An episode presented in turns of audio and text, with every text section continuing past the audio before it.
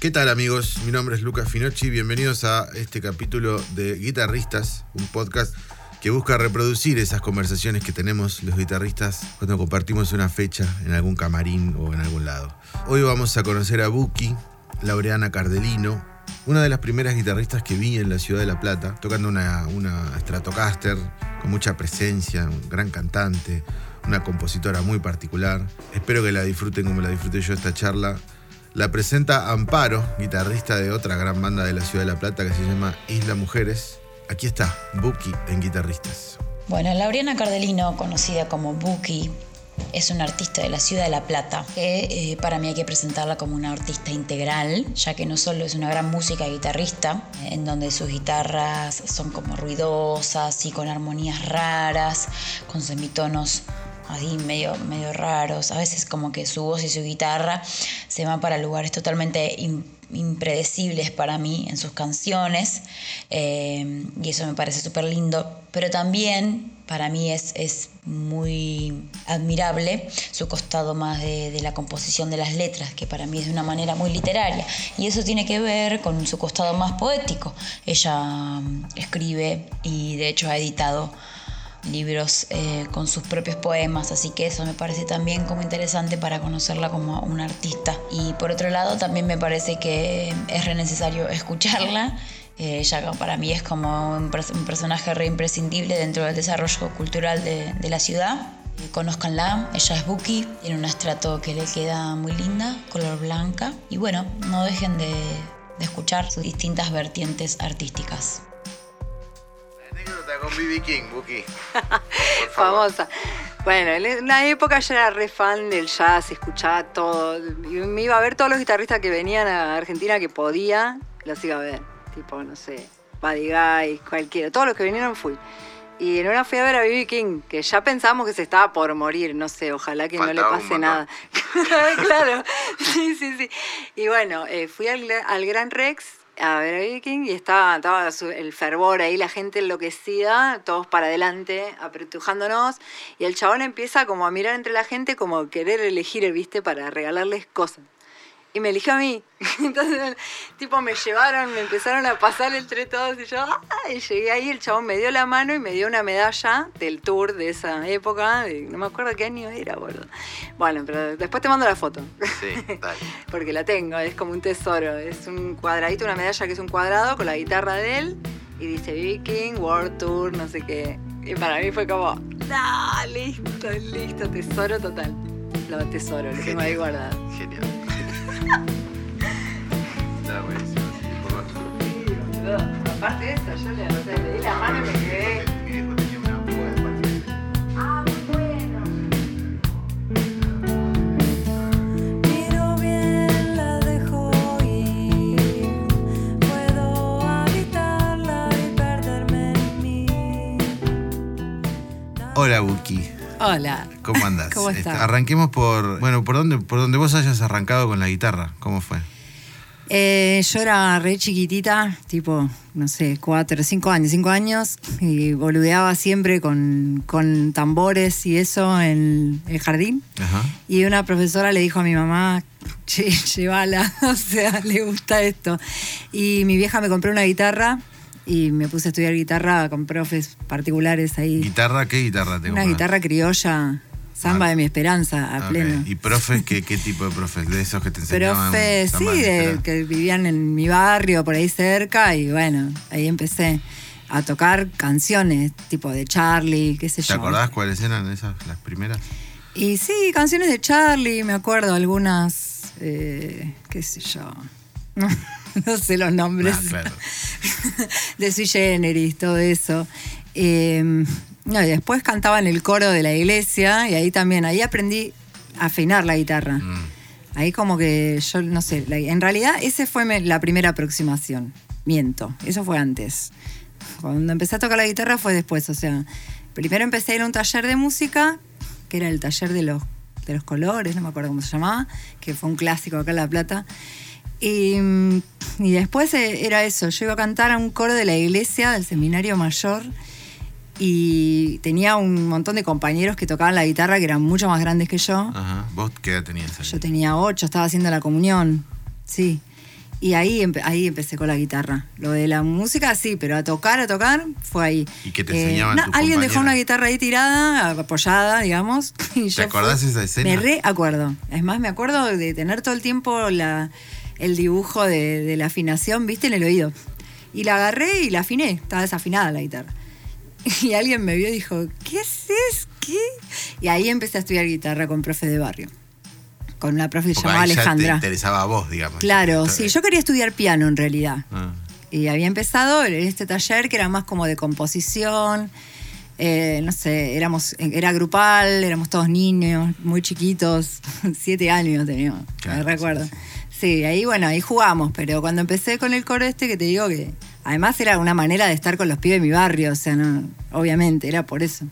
Eh, estábamos la todo el día en la no- plaza. la iglesia no prendió. No, a mí me gustaba, ¿eh? Sí, sí, a mí me gustaba. Tuve toda una etapa mística. Se me fue el toque igual. Pero bueno, enseguida fue por la música y chao, ahí dejé de ir a la iglesia y empecé a estudiar eh, guitarra y, y nunca más dejé de tocar. Y ahí de la, de la criolla esa, bueno, ¿cuánto tiempo la tuviste más o menos? Uy, hasta que me la rompió mi hija. La tuve un montón, sí. La tuvo, Valentina me la agarró un día y me la hizo pelota. Era bebé, no sé. Pero digo, ¿cuánto tiempo años. fue tu guitarra? Tu única guitarra. ¿Te Uy, acordás? como A 20 la- años la tuve, no sé, un montón. Pero hasta que, ¿cuándo entró la eléctrica a jugar? Ah, A eso me refiero. ah, ahí va.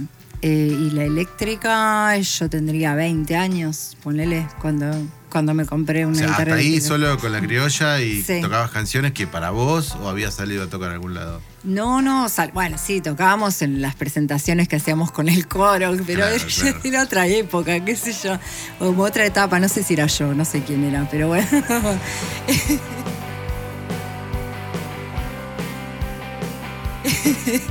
Eh, qué sé yo, no Pero sé. bueno, es tocar en vivo igual. Sí, total. O sea, sí, unos nervios terribles. ¿Te amplificaban la guitarra ahí? Con un micrófono, sí. Sí. Sí, sí, sí. O sea, que era importante, o sea, le le dabas la Sí, afinación sí. a todo el mundo. Sí, y yo la pasaba mejor que cuando tenía que cantar, tipo hacer un solo. Mm. Era, ahí sí, a veces se me trababa la voz, no, no podía. me ponía muy nerviosa. Pero era re chiquita, tenía Sí, nueve claro. años, qué sé Claro. yo, no sé.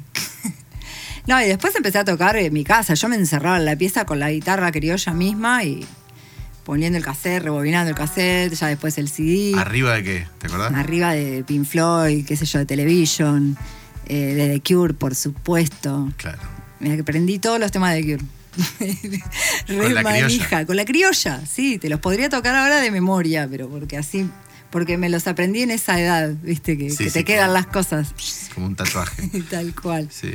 Y, Sí. y ahí viene la necesidad de la eléctrica, me imagino. Como decir. Sí, sí, sí. Tenía como, me prestaban, qué sé yo, en mi casa ya como con lo de la guitarrita ya está, viste, cortala con esa. Eh, qué sé yo. Después empecé a estudiar letras eh, y la guitarra quedó un poco ahí abandonada, pero yo ya tenía algunas canciones que hacía. Y una- una- un día dije, basta de pedir prestada y me compré una, ya fue. ¿Y quién te prestaba, te acordás? sí, amigos del barrio, Ah, qué sé yo. No había tampoco muchas chicas guitarristas en ese momento. Yo no conocía a ninguna, la verdad, te digo la verdad, no conocía a ninguna, pero tampoco conocía a mucha gente. que- o sea, En general. No, bueno, pero en estaba general. aquello, Celeste Carballo. Ah, hablando así en general. ah, digo, yo pensé que acá de había- La Plata. No, bueno, en La Plata tampoco, ni al menos. Claro. O no sé, porque era Claro. como una escena muy. No, no sé, era rara la escena. Era rara, No, era- yo me estaba- juntaba con todos, eran todos chabones. Hasta que después las conocí a las chicas y formamos McCoy. Hasta ahí no. ¿Y cómo fue lo de la eléctrica? ¿Cómo te la compraste? La eléctrica me la compré, yo estaba viviendo en Olivos eh, por un tema de laburo. Y año 2000, sí, en- sí, 99, no me acuerdo bien. Eh, y me la compré así por un flaco que publicó en Lanús. Eh, ¿En la segunda mano? Sí, no me acuerdo dónde mierda lo leí, que dije, ¿qué es esto? Y sí, la fuimos a buscar y está, es la guitarra que tengo hoy, ¿eh? La- la blanca. La blanquita, sí, que ya estaba, tenía, estaba medio cagada a palo. Tenía como unas cositas tipo colilla de cigarrillo apagada. Que es no una- sé una qué onda. Strato, una Fender. Es una estrato americana del 95. Claro. Es un caño. Y la agarraste al fin del uno a uno, digamos. Sí, la agarré justo antes de que se fuera todo al cuerno. ¿Y te acordás cuando te salió? No, pero me era muy barata, porque además era eso, el uno a uno. No, no me acuerdo, pero me acuerdo que era por eso la compré también, súper barata, y le cambié los micrófonos, le puse micrófono Fender, quedó pipí cucú. Y ahí cuando tuviste la eléctrica, bueno, tenías, Ahí ya estaba tocando McCoy, tenías un ampli también. tenía el ampli, sí, se lo compré a un pibe, un amigo de allá de la cumbre. Eh, es el pibe que tengo hoy, ese que es, es- tremendo, ¿no? Parece que se va a romper y no se rompe nunca. ¿El pibi cuál? ¿El de 35? ¿Uno de esos chicos o más No, grande? es el, el grandote, ¿cómo se llama? No, no sé. soy Uno que se llama. Bandit. Sí, es el Ese, bandit. sí. Gracias. No, por favor. Yo de chusmear. de Yo nada, soy re cero nerd de esas cosas. ¿Y el sonido o sea, pero siempre fuiste cero nerd de, de las cosas o del sonido ta- también te chupaba un huevo? No, no, el sonido no, pero yo más intuitivo, no, no soy mega fan de saberme los nombres de todos los productos y todos los Claro, equipos. claro. De las guitarras sí, porque sé cuáles me gustan por cómo suenan.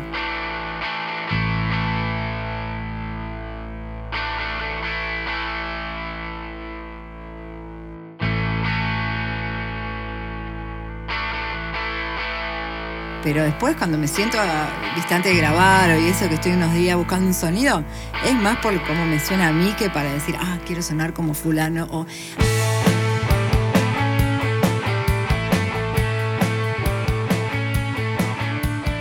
a ver qué es lo que se compró fulanito. Ni idea, qué sé yo. En esa escena de la charla de- del otro que viene y te dice, oh, y ese pedazo. Oh, me aburro, me aburro muchísimo, sí, sí. Bueno, sí. una vez me contaste que siempre los chabones vienen y te como que te, te proponen eh, ayudarte.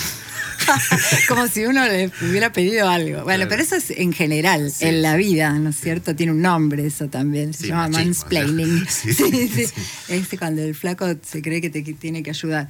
Eh, no, la cuestión de, sí, de los pedales, me acuerdo, yo no sé, en un momento metía los pedales de una manera eh, que no era ni rara ni nada. Yo las ponía así, punto. Tampoco, parecía- yo ni sé, ahí? qué sé yo, me gustaba así, la, la verdad ¿Qué que no sé. eran? ¿Te acordás? No, más o menos. Sí, una distorsión, el flanger, que siempre lo usé, y no sé, algún chorus. Flanger que el flanger te- que te característico lleva- mío de Buki. ah. Te lleva a The Cure Sí. en un segundo. Y claro. Sí, sí, claro. Sí, sí, ahí con The Bunnymen, viste, esa, toda esa onda. No, no me acuerdo, qué sé yo. El flaco, un flaco, en un outlet de universidad, ¿te acordás? Los Sí. outlets de red de universidad que estaban re buenos. Pero ahí cuando estábamos probando Que era sonido. cuento, para los que no saben, eran como unos rec- recitales que tocaban 12 bandas, Sí. bandas nuevas siempre. Era una como- época divina de la ciudad, donde había Sí. mucho movimiento y realmente la gente podía ver ahí cómo, cómo iban surgiendo las bandas, estaba bueno. Eh, una selección, ¿no es cierto? Pero Sí. estaba bueno. Eh, no, eso, delante de toda la gente, ¿viste? Porque era un lío, había feria de discos, o sea, mucha gente circulando. Y un sonidista me dijo eso, como, che, te conviene armar los pedales así, te digo, porque bla, bla, bla. Y yo que estaba re nerviosa, ¿viste? Que tenía que tocar. Salí de acá. Aparte, me quedé, te juro que lo pensé en el momento, fue hace un montón. Pero- Todavía no había más planning. ¿Por qué no le decís a, no sé, a fulanito no le decís nada? Claro. Obvio, ¿viste? Sí, sí. Bueno, nada. Bueno, el sonidista igual tiene. A mí me acuerdo que la primera vez que toqué Sí. uno me dijo, la consola no afina, ¿eh? Sí, sí. Pará, forro. Sí, capaz que era un forro en general, no sé. Ah, pero hay algo de eso, ¿viste? Ah, Yo pero es- sí. es como, sí, hay algo de eso. Bueno, eh, Igual no es importante. no, el pasaje de la criolla a la eléctrica, ¿cómo fue? Porque Así ahí como te dije, o sea, cuando como- me la pude comprar, me la compré. Pero digo, después, cuando ya tenías, era, te, te- te hizo feliz el sonido de la, de la eléctrica, así como que era lo que vos querías. Sí, sí, es otra cosa. Nada que ver. Claro. Aparte, claro, de, de cantar canciones así como. Pero igual está buena la criolla porque te meten eso de la canción, ¿viste? Como de, de la, parte rítmica. Claro. Eso me gusta. Eso está bueno. Pero después con la eléctrica tenés mucho más. Podés jugar mucho más. O sea, ya ahí tocaba arriba del disco y ahí podías. Le metía pirulete. Y ahí formaste McCoy eh, Claro. unos años después o, o cuando la No, compraste. sí, más o menos, sí. Sí, sí, más o menos por ahí. Eh, me la compré, pero yo ya estaba tocando en McCoy. Sí, me la compré. Yo tendría 24, 25 años, no sé. sí, ahí fue. Y me venía desde allá. Y las chicas, bueno, yo igual siempre viví en La Plata, soy de La No Plata. te pudiste ir de la plata. No, nunca me pude ir, y menos a Olivos. Claro. Qué horror. Y aparte viví toda esa época del 2001, fue tremendo allá. Y bueno, nada, me venía todos los fines de semana con la guitarra, la mochila llena de pedales, una locura. Sí. Una locura total, me Pero en el esa tren. época todavía no se choreaba tanto. Es que ¿viste? no, sí, la ¿Sí? estación, ¿sabes lo que era? La Pero estación guitarra, de o retiro. sea, yo creo que ahora el, el chorro sabe más que el instrumento es caro. Pero antes, para mí antes- antes, ahora sale publicada en todos lados. Sí, antes, claro. chau, volaba y nadie se enteraba Sí, dónde estaba la guitarra. Yo me iba con una Telecaster, que era la que, la que me prestaban, que era de, del papá de, de mi hija. Y me prestaba la tele, una Telecaster americana divina, que era un sueño, con esa tocaba. Y hasta que me compré la Strato. Yo me venía con esa guitarra que decía, hola, soy una Telecaster divina, hermosa de los años 90. Pará, ¿qué haces? Sí, sí. Y la mochila llena de pedales, yo así, ¿entendés? Sí, sí, sí. Bueno, y esa época eh, ya te como que te afianzaste más tocando. Sí, sí, sí, ahí estaba todo el día. Tocaban mucho, aparte. Tocaba mucho y estaba todo el día tocando en mi casa, porque no trabajaba tanto.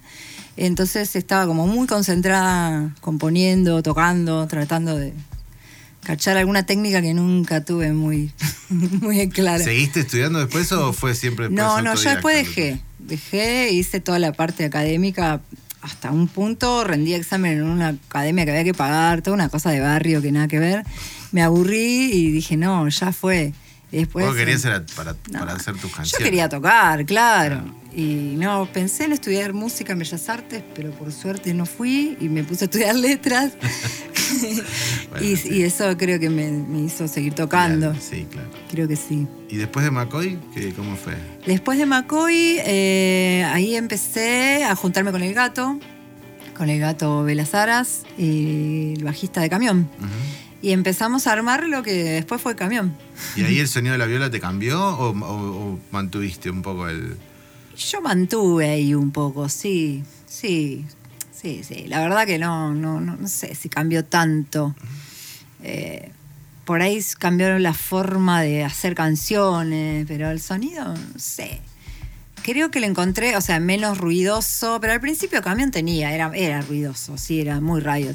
Después quedó ahí como... Igual te gusta lo ruidoso. A mí me gusta, sí. ¿Yo qué te voy a decir? Me gusta Sonic Youth, me gusta todo el cosa. Sí, más vale. Eh, me gusta la guitarra eh, experimental, no sé, Gango Four, me encanta. ¿Qué- El guitarrista Gango toca? Four me parece una locura lo que hace. Está ¿Cómo- buenísimo. cuando tocas sola, ¿cómo es? ¿Qué haces cuando, cuando tocas no ensayando? Mm. Digo, ¿qué, qué- qué- qué te gusta hacer? Y voy, voy buscando a ver si se me arma solo algo que por ahí está en la cabeza, por ahí no, a veces no. A veces me siento y digo, bueno, a ver qué sale. Pero en general por ahí a veces tengo alguna cosita que me está, viste, me gusta como tocar con la mente, como digo yo. Voy tocando con la Y vas mente como a hasta buscar que, esa idea claro, que, que en, algún, la- que en la- en algún punto la tenés pero no la podés sí, traducir. claro, la bajo, pero primero la tengo que tener en la cabeza porque no soy tan habilidosa. Con, no soy una, ¿cómo se dice? Una guitarrista Virtuosa. virtuosa, ni lo quiero ser. No, así que bueno, primero estoy con la cabeza y después me siento y lo. Por suerte la mano a veces me acompaña, entonces va. Eh, sí, más o menos así sería. A veces me grabo para no olvidarme, pero me gusta más tocar en, en grupo. O sea, cuando estoy con otros músicos, ahí me, me sale más cosas. Supongo que le debe pasar a todo el mundo. Va, no sé. no Todos- sé. Son todos distintos hasta ahora. Claro. No, no sé, yo porque me parece que la cosa de la riqueza de, de tocar y hacer música o arte en general es cuando te juntás con otra gente. Yo por lo menos toco mejor, ni hablar. O se me ocurren más cosas, como que cachás lo que está haciendo uno en el teclado, lo que está haciendo otra en la batería. Entonces, Además tenés proyectos distintos. Digo, tenés Camión, que es una Sí. banda más tradicional. Sí. Y después está aquello Romántica, que es como con Juan, así mucho más ele- sí, súper locura. experimental, ¿no? Sí, sí, sí. Sí, y, y bazar, bueno. Bueno, Ahí aprendí un poco la cosa. la cosa rara. Sí, sí, un poco ahí. Eh, sí, tal cual. Puedo, ten- puedo, tengo la suerte de, de poder hacer eh, diferentes cosas con la guitarra. ¿Y siempre con la misma viola o cambiaste? No, no cambio. Tengo una, también tengo otra estrato negrita que es mexicana, es Fender, pero es eh, mexicana. Y después tengo una que es de Peter en realidad, es de Pedro. es una Ibanez, con esa estoy tocando ahora. Que es una como de caja, ¿viste? Es Ajá. una guitarra re loca que Tipo Pedro la 335, compró. Sí. Pedro la compró en Londres hace mil años. Yo ni lo conocía. Eh, no, él hizo un viaje así cuando era adolescente y se la trajo, la compró a la calle. Y es una guitarra que tiene un sonido. Estoy recopada con esa. Ahora la tengo que mandar al luthier. Por eso te preguntaba si tenía que traer la guitarra porque justo se la tenía que llevar a una amiga. No, no. Para que me la arregle. Después ponemos, te ponemos tocando. en un- Ah, O sea, ahora tenés las, las dos estratos y esa 335. Sí. Y en, en términos armamentísticos, ¿te fuiste como comprando muchos pedales y demás a lo largo de la vida? ¿O, o medio que No mantuviste siempre lo mismo? No, dejé de usar el Big Muff hace años, que ese lo usaba con McCoy. Eh, y nada, ahora estoy con una distorsión, un pedal de un compresor, el delay y el flanger, pero no uso todo, todo el tiempo. Voy me echando. No te copas y el, el- No, es más, cada vez más, más claro estoy tocando, Más más- inter- menos distorsionado, sí, sí.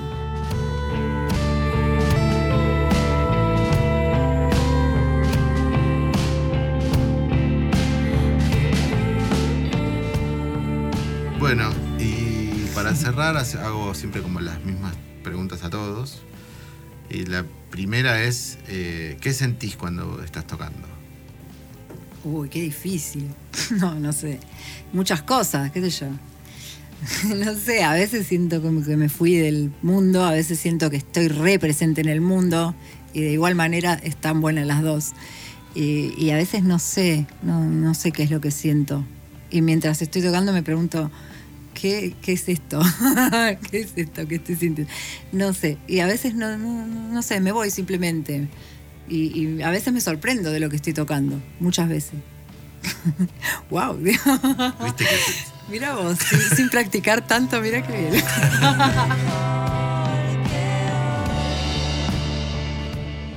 La, la otra es, eh, ¿qué guitarrista? Bueno, nombraste un par, pero ¿qué, si yo te digo una referencia de guitarrista, ¿quién se te viene? Ah, sí, y ahora me gusta muchísimo Saint Vincent. Me parece una genia total y está ya es- lo que hace con la guitarra es, chao, olvídate, es como súper moderno, tiene una raíz muy, muy tradi, porque se ve que ha escuchado a muchos Sí. guitarristas, se renota, pero bueno, eh, no sé, ella tiene, tiene como una manera de pulsar, ¿viste? Muy hermosa, que me encanta y me gusta el sonido. Y además es ultra moderna. Además es hermosa, súper moderna y tiene unas guitarras que, Dios mío, ¿viste lo que son las guitarras que tiene? Nada, increíble.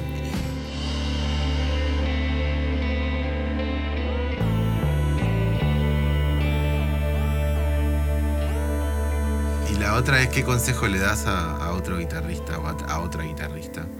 Que toque, qué sé yo. Que salga a tocar, que se arme una banda y que toque. ¿Qué otro consejo? Sí, Es un gran consejo. Y claro. Gracias, Buki. No, gracias a vos. La guitarrita. Toca, nena. Ahora con una banda